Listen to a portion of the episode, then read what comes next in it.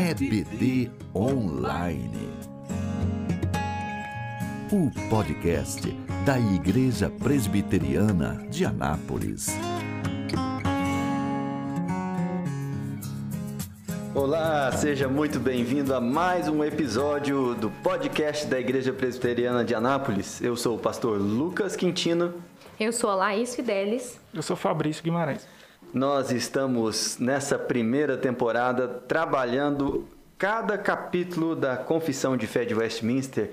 E você não há de ver que nós chegamos no capítulo 9 do livre-arbítrio. É treta, menino. Hoje vai pegar fogo isso aqui. Diz que o subtítulo desse capítulo é Aquele que você não tem mais. Mas foi retirado por razões polêmicas da confissão.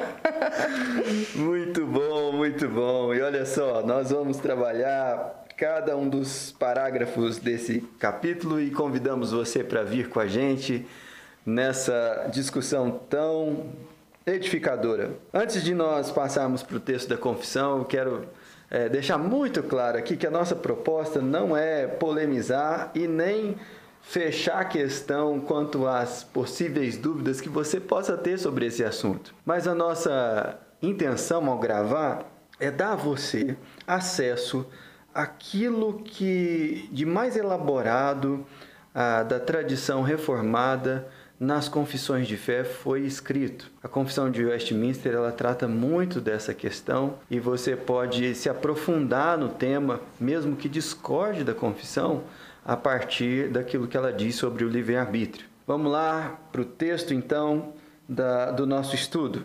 Laís, por favor. Parágrafo 1. Deus dotou a vontade do homem de tal liberdade natural que ela nem é forçada para o bem nem para o mal, nem a isso é determinada por qualquer necessidade absoluta de sua natureza. A referência que a gente vai utilizar, uma delas é Deuteronômios 30, versículo 19, que diz: Os céus e a terra tomo hoje por testemunhas contra ti, que te propus a vida e a morte, a bênção e a maldição. Escolhe, pois, a vida para que vivas, tu e a tua descendência.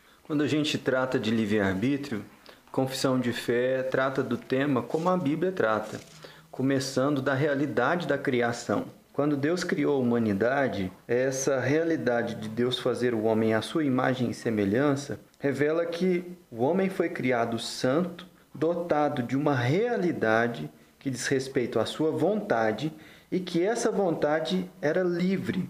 Isso é, ela não era nem né, ela não era inclinada para o mal e tinha em si a capacidade de permanecer santa como foi criada. É, dois pontos interessantes. É, a gente dá uma ênfase que nesse primeiro parágrafo os teólogos da Assembleia disseram que essa liberdade natural dotada ao homem por Deus, ela não é nem forçada nem determinada. De forma que já fica claro que um conceito de que as coisas já estão pré-determinadas no sentido de um determinismo ou de um fatalismo, de que pode até acarretar num, num, num senso de que é o destino, que algo iria acontecer porque iria acontecer, isso cai por terra nesse primeiro parágrafo. Porque a gente percebe que no aspecto natural do homem existe sim uma liberdade. É importante a gente perceber que não dá para tirar muitas conclusões lendo só o primeiro parágrafo, porque a gente vai perceber que os teólogos vão distinguir quatro estados do homem. E aí, quando a gente começa a olhar para esses quatro estados, esse primeiro parágrafo serve como um resumo bem inicial. Então, é importante entender que existe sim uma liberdade dotada ao homem por Deus, uma liberdade natural e que ela não é nem forçada nem determinada. E aí, a partir dos próximos parágrafos, a gente faz a distinção entre os quatro estados do homem, que fica mais fácil. Então, esse é o primeiro estado.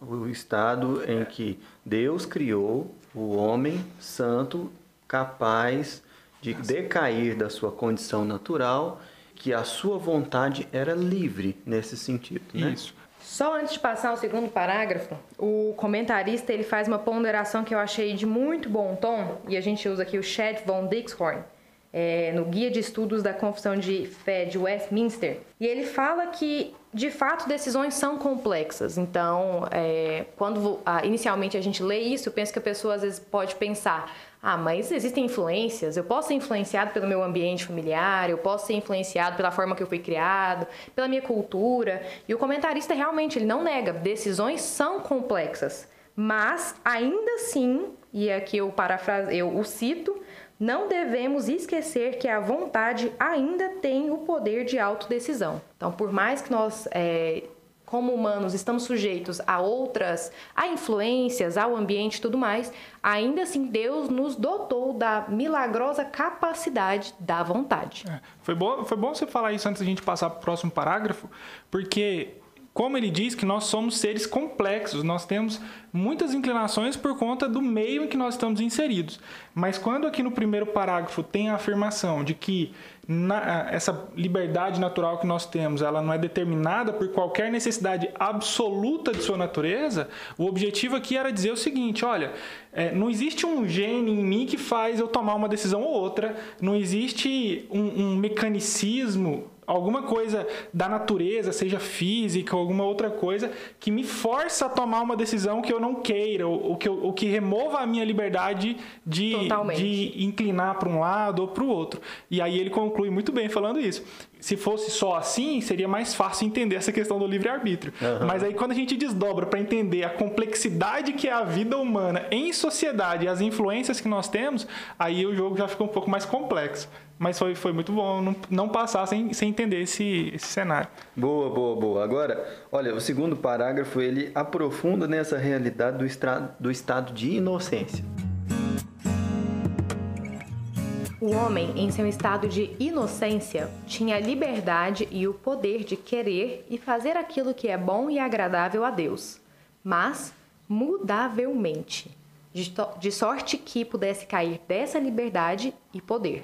Lá em Eclesiastes, capítulo 7, versículo 29, nós temos: Eis o que tão somente achei, que Deus fez o homem reto, mas ele se meteu em muitas astúcias. Olha aí, aqui fica bem claro a realidade de que a vontade humana, ela foi criada por Deus santa e que ela tinha uma capacidade de decair do seu estado natural. E é isso que a gente chama de livre-arbítrio é essa capacidade de agir contra a sua natureza. E nesse sentido, Adão e Eva tinham o livre-arbítrio porque eles foram criados, dotados de vontade, uma vontade santa, mas eles podiam pecar. E nesse sentido, é até complexo da gente entender como alguém que é absolutamente santo tem todas as suas necessidades atendidas e está num ambiente em que ele tem plena comunhão com Deus, como essa pessoa pode pecar? É o desafio para quem, quem pensa nesse cenário de estar tá lá no início. Né? É porque a gente está aqui do lado de cá, numa situação de carência, de muitas limitações, e fala assim: nossa, é muito difícil resistir à tentação. Nós precisamos de energia para lutar contra a tentação. É uma coisa complicada. Agora, quando você pensa do, do lado inverso, de alguém num cenário totalmente santo e satisfeito em todas as suas realidades, em plena comunhão com Deus, como essa pessoa pode pecar? Essa é a realidade do livre-arbítrio. É a capacidade de sua vontade agir contra a sua natureza. E essa ideia é interessante porque quando a gente pensa em Adão e Eva, a gente precisa entender que, e o parágrafo segundo é bem claro nisso, fala que nesse estado de inocência se tinha, ou se tem, né? Se tinha, né? Pensando agora, liberdade e poder para querer e também fazer o que é bom. E veja que aqui a gente não está dizendo que tinha liberdade, que tinha poder de querer e fazer o que é mal. Agora, isso só acontece a partir do momento que se desobedece uma regra. Mas não quer dizer que Adão e Eva tinham essa capacidade de querer e fazer o que era mal naquele, naquela época.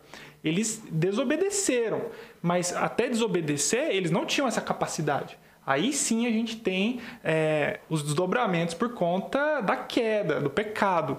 Mas até aquele momento, eles desobedeceram uma regra.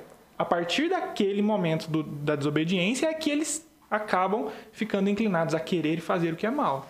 Eu acho complicado.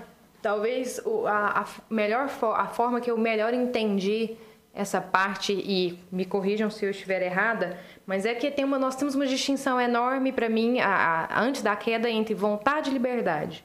Não havia vontade de fazer o, o mal, mas havia liberdade para tanto e ela foi usada. Eu acho que isso para mim que, opa, peraí, então é isso. Não havia vontade, mas havia liberdade.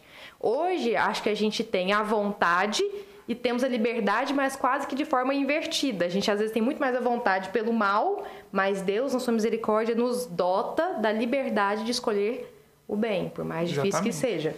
E aí eu quero ler de novo o nosso comentarista, que para mim ele foi show aqui, que ele fala o seguinte: Longe de nós minimizar os efeitos da queda ou do poder de Deus. No entanto, precisamos compreender que nem a queda na totalidade do pecado e nem a salvação pela graça soberana destrói a vontade ou suprime sua liberdade. Por isso é que, é, é que continuamos a compreender que o pecado tira nossa habilidade de fazer o bem e nosso desejo de fazer o bem. Somente a graça pode libertar a vontade para fazer o bem e para querer o bem. Mas nós sabemos, e a Bíblia pressupõe, que nós temos uma liberdade natural, que nossa vontade é livre num sentido genuíno embora não num sentido irrestrito. E é isso que a confissão de fé está afirmando em sua declaração inicial, né, que é, remete até o primeiro capítulo, sobre a vontade. É, do primeiro parágrafo. Primeiro parágrafo, peço perdão. É isso aí, não, é isso mesmo. Muito bom, é isso aí. Vamos continuar aí no, no nosso estudo. Terceiro parágrafo.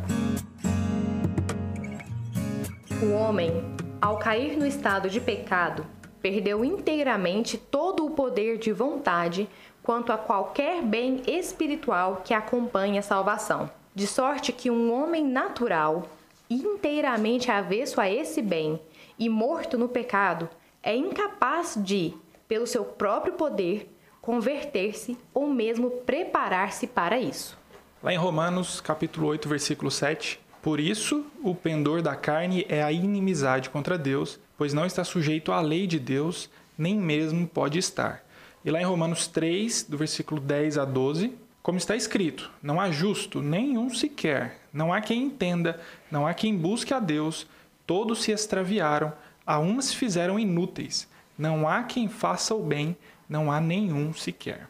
Ok, então, nesse parágrafo, a gente vai para o segundo estágio da vontade, porque se no parágrafo anterior a gente falou sobre a inocência, aqui nós vamos falar sobre o estado de queda. E a realidade da vontade humana nessa situação de queda não é anulada. O homem continua sendo um ser volitivo. Ele tem vontades, ele tem inclinações, ele é responsável pelas suas decisões. Entretanto, aqui há a apresentação de uma escravidão da vontade, de uma de um condicionamento que passa a ser natural ao homem de fazer aquilo que lhe agrada sempre, mesmo que isso vá contra a lei de Deus.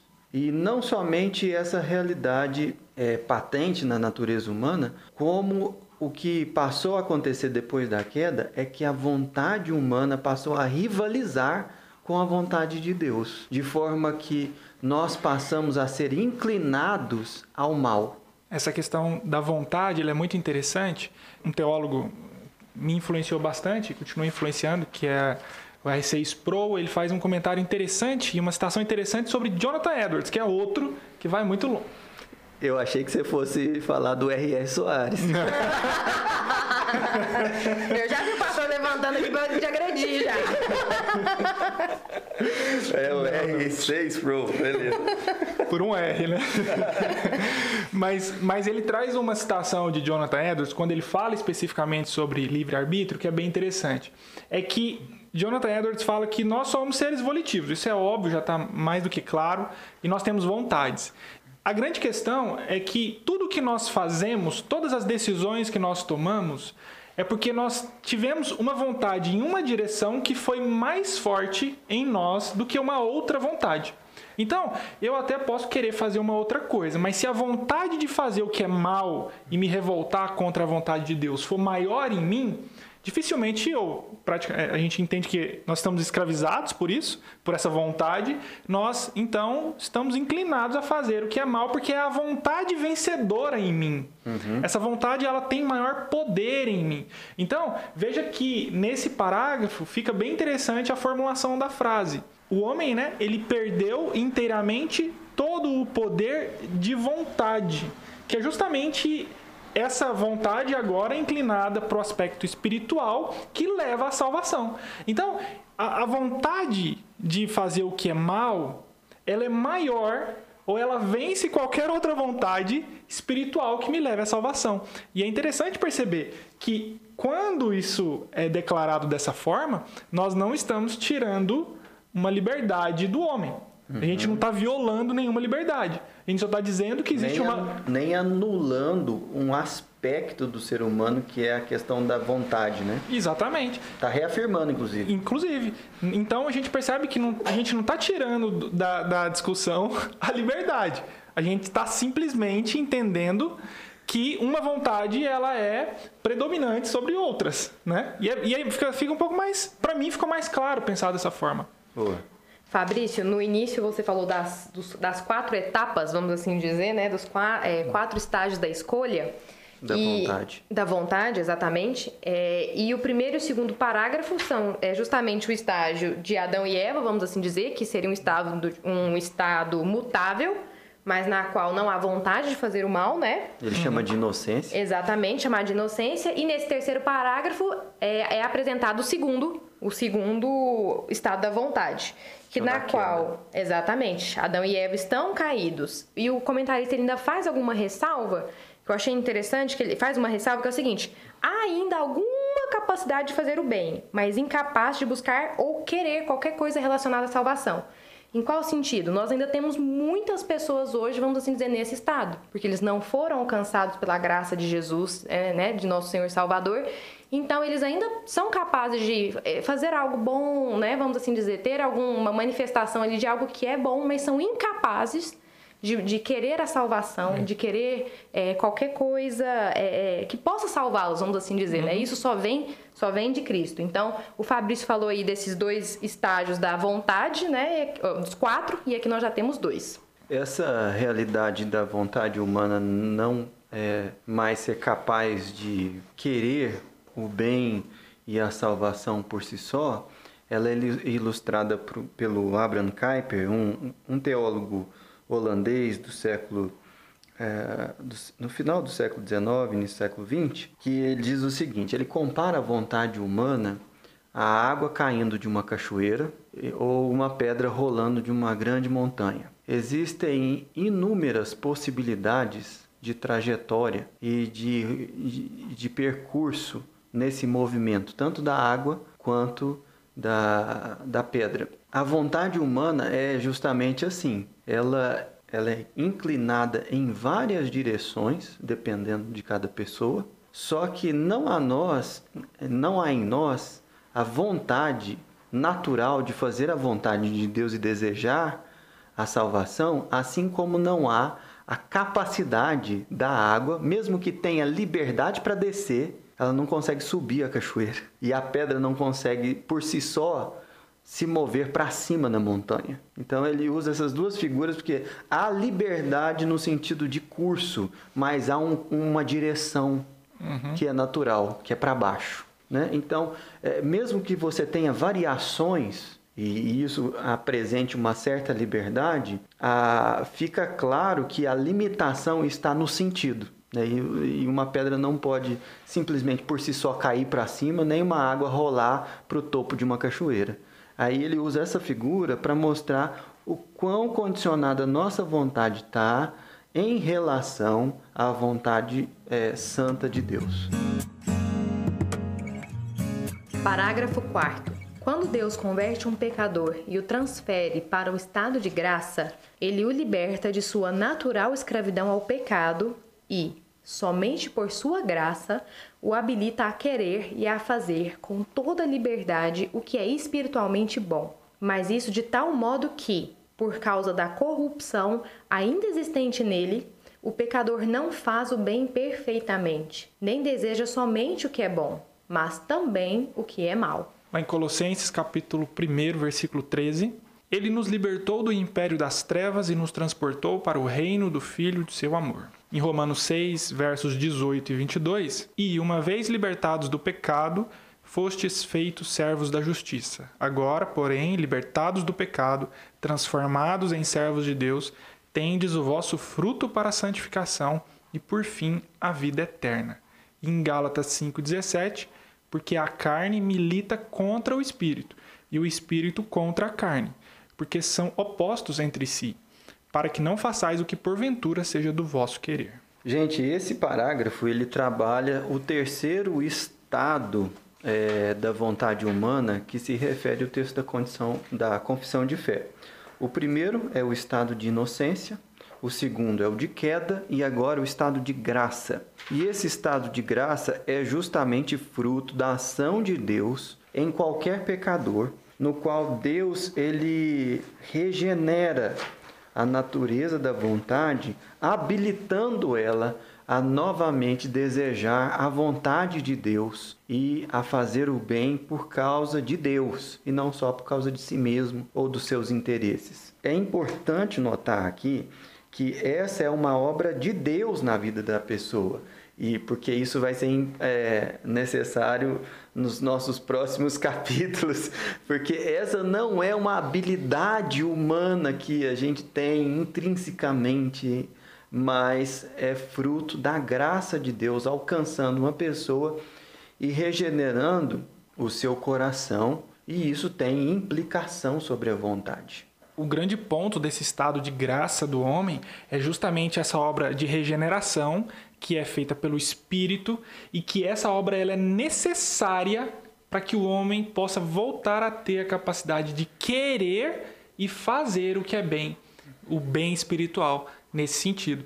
E essa questão é tão interessante a maneira como foi desenvolvida, porque quando a gente fica falando de liberdade, liberdade, liberdade, que ainda existe a liberdade, mesmo que escravizada, agora a gente percebe que quando o espírito tem como uma atividade predecessora a regeneração para poder então o homem querer fazer o que é bom, ele permanece continuando com a sua liberdade, que é para fazer também o que é mal. Então ele tem a vontade agora de querer e poder fazer o que é bem, e ele ainda continua com os resquícios de querer e poder fazer o que é mal. Então assim, é importante a gente perceber essa essa retomada aqui da, dos dois caminhos possíveis, né? Eu diria que na primeira fase, vamos assim dizer, né? Na primeira fase da na primeira fase, lá com Adão e Eva, nós tínhamos lá a, nós não tínhamos a vontade de fazer o mal, somente o bem, mas nós tínhamos a liberdade. Uma segunda fase, nós não temos a vontade quando caímos, nós não temos a vontade de fazer o bem e nem mesmo a liberdade. Então, nessa terceira fase, no estado de graça, Deus restaura a nossa liberdade, mas a nossa vontade, mesmo que assim, né, restaurada pela nossa pela, pela condição pecadora, ela ainda, infelizmente, de certa forma, é prejudicada. Quem nos dera nós desejássemos somente o bem, né? Exato. Eu até vejo aqui, ó, nem deseja somente o que é bom, é o final do parágrafo, né? E fala assim, quem nos dera ela fosse totalmente restaurada. Entra na questão de que a gente vem falando, até em outros capítulos da confissão, fala muito sobre a questão de violentar a, a vontade do homem.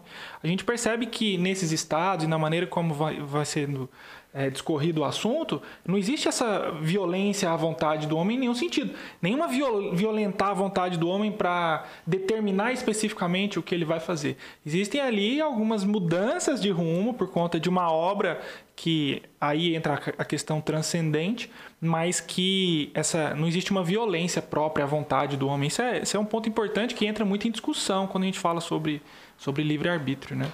Laís, isso que você comentou tem uma aplicação pastoral importante, que é o seguinte: algumas vezes eu já recebi pessoas questionando a própria salvação, falando: olha, Deus não começou uma obra em mim, porque eu ainda continuo desejando o mal. Eu tenho aspirações com relação à santidade, à minha comunhão com Deus, mas fica claro em mim também que muitas e muitas ocasiões eu desejo o mal, o pecado, aquilo que não vem de Deus para minha vida. E aí a pessoa estava questionando justamente ela ser é, salva ou alvo da graça de Deus na, na salvação. E, e, essa parte aqui ela é muito importante para que a gente é, entenda que a, o estado de graça em relação à vontade, ela não elimina a nossa corrupção, né? não anula o fato de nós sermos pecadores e muitas vezes agimos em incoerência com a, a nossa natureza é, já regenerada. Então, o fato de você não, não desejar, aliás, o fato de você eventualmente desejar o mal, não é um sinal de que você não é salvo. É um sinal que você tem um problema de que você precisa santificar uma área específica da vida. Mas isso não anula a obra de Deus, ou então não depõe contra a existência da obra do Espírito na sua vida. Nesse sentido, é importante a gente perceber que quando nós somos libertos dessa escravidão da vontade, inclinados para poder só fazer o que é mal perante Deus, numa questão espiritual inclusive, quando nós somos regenerados, nós somos aperfeiçoados por Deus. E de certa forma, ser aperfeiçoado é começar a aprender a fazer o que é bom. E é uma coisa que, para mim, é muito importante relembrar sempre que eu estou num processo de aprendizagem, eu estou sendo aperfeiçoado. Então, assim, eu nem me, me livrei de todas as questões da queda e não vou me livrar, inevitavelmente, mas eu estou aprendendo a fazer o que é bom. E isso é gradual e tem uma velocidade para cada um, cada um vai num ritmo. E é importante a gente lembrar disso porque, vez ou outra, eu também me pego com esses pensamentos. Tipo assim, poxa, mas tem tanto mal em mim, tem tanta corrupção, tem tantos pensamentos que eu não gostaria de ter. Por que, que eles ainda me assolam tanto, sendo que eu tento buscar ter uma vida íntegra, uma vida em contato com Deus, de leitura bíblica, de aperfeiçoamento, mas eles estão ali e eles vão aparecer vez ou outra de uma forma, em uma circunstância, e a gente precisa se lembrar disso, né? Isso fica muito claro quando você está lidando com uma pessoa que ela é cristã, ela crê em Jesus, sinceramente, mas ela luta contra um vício. Uhum. Né? E aí esse conflito na alma ele é muito profundo é interessante como o esclarecimento dessas questões edifica o coração. Eu preciso só fazer mais, não posso deixar de pontuar algumas coisas aqui. Estou olhando aqui no nosso tempo para não ficar muito muito longo o capítulo, não, capítulo, nosso episódio, mas eu acho só interessante, teve uma, é, uma aula de escola bíblica dominical, ah, meu Deus, uns 10 anos atrás que eu tive, me marcou demais que o, na, na ocasião o professor perguntou justamente pra gente assim, ó, o que, que é mais forte, a carne ou o espírito em você? Todo mundo ficava, né? Uns mais crentes falavam espírito, os mais menos crentes, entre aspas, né, falavam a carne.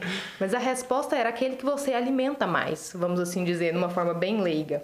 E eu acho isso, isso para mim ficou marcado porque é, eu sempre tive muito, às vezes, aquela crise que eu acho que muito, muitos cristãos têm, assim, ah, eu, eu posso perder a minha salvação.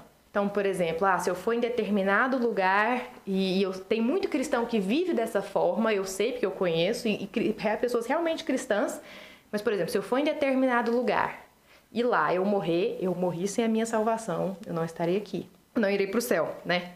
E isso é uma prisão de certa forma. É, mas o que eu vejo é o seguinte: não é que você não pode frequentar lugar X, Y e Z que ah, você vai perder a sua, a sua salvação. Não. Mas com certeza lá você não vai estar alimentando seu espírito. E essa é a maior questão, né? E nessa questão de carne e espírito, por muitas vezes, ultimamente, eu tenho orado e pensando assim, gente, mas eu não tenho paz. Parece que toda vez que eu oro, aí que o negócio piora, aí que, aí que fica mais difícil. E aí até que um dia vem no meu coração e fala assim, Laís, mas enquanto você estiver aqui, você não vai ter paz mesmo, não. Você está em guerra. Você está em guerra com o mundo exterior, você está em guerra dentro de si. É, o cristão não foi chamado para uma paz, para viver bem consigo mesmo. E ai, que bom, aceitei a Cristo, agora é tudo lindo. É lindo que você foi salvo, mas agora que começa, vamos assim dizer, agora que a batalha vai começar, porque Deus te deu a capacidade de olhar para si por ele e perceber os seus pecados, suas falhas, o que você tem que mudar. Né? Então é somente Cristo que faz isso por nós. É, passando ao último parágrafo, é no estado de glória que a vontade do homem se torna perfeita e imutavelmente livre para o bem só. Efésios capítulo 4, versículo 13. Até que todos cheguemos à unidade da fé e do pleno conhecimento do Filho de Deus, à perfeita varonilidade, à medida da estatura da plenitude de Cristo. 1 João 3, 2. Amados, agora somos filhos de Deus e ainda não se manifestou o que haveremos de ser. Sabemos que, quando ele se manifestar, seremos semelhantes a ele, porque haveremos de vê-lo como ele é. Nesse parágrafo e nos versículos que nós acabamos de ler, fica claro o quarto estágio da vontade. Nós falamos aqui sobre o estágio da inocência na criação, o da queda, depois do pecado original, o estágio de graça, que é fruto da obra do Espírito Santo regenerando o coração, e por fim, agora é o estado de glória, que é o estado da consumação de todas as coisas, quando nós estaremos com o Senhor e seremos como Ele é. Interessante que é, o texto da Confissão de Fé fala que nessa realidade final nós não vamos cair dela, né? Preste atenção no texto que diz: uhum. no estado de glória que a vontade do homem se torna perfeita e imutavelmente livre para o bem só. Então, esse imutavelmente fala dessa realidade que no estado de inocência havia a capacidade de mudança e no estágio de glória não haverá. Então, em algum aspecto, havia livre-arbítrio no, no estágio de inocência, e depois disso, nós o perdemos pela queda, fomos restaurados em percepção de vontade santa na regeneração, uhum. e somos habilitados a fazer somente o bem na glorificação, mas não com a possibilidade de cair. E, e aí isso fecha o ciclo de apresentação de como a vontade humana ela é afetada pela queda, pela redenção e finalmente pela glorificação. Essa, essa é uma das minhas esperanças, uma coisa que me alegra, porque assim, é, seria, seria desesperador imaginar agora, num estado glorificado, uma árvorezinha lá no céu, que ela não pudesse comer e que eu ainda pudesse mudar. Deus não faz isso de novo com a gente, não? Não, não faz não, né? É, mas essa é a nossa alegria, a nossa esperança, é aqui que repousa a nossa fé. E graças a Deus por isso, porque nós teremos ali agora o padrão de Cristo, né? Estaremos livres dessas tentações terríveis. Amém. Maravilha. Olha só, imagino que muitas dúvidas estejam pipocando aí na sua cabeça. E um dos propósitos desse capítulo era justamente isso: fazer você pensar nesse assunto e na sua própria vontade, nos aspectos da sua alma tal como a minha, do Fabrício e da Laís, vivem nessa luta aí por fazer a vontade de Deus e mortificar a nossa. A esperança que o texto da confissão de fé deixa no seu final também é a nossa e a gente espera que seja a sua. Que Deus abençoe muito a sua vida. No próximo episódio, nós vamos tratar da vocação eficaz e eu espero que você esteja com a gente. Que Deus abençoe. Esse podcast é produzido pela Igreja Presbiteriana de Anápolis. Para mais informações, acesse nosso site www.ipbanapolis.org.br.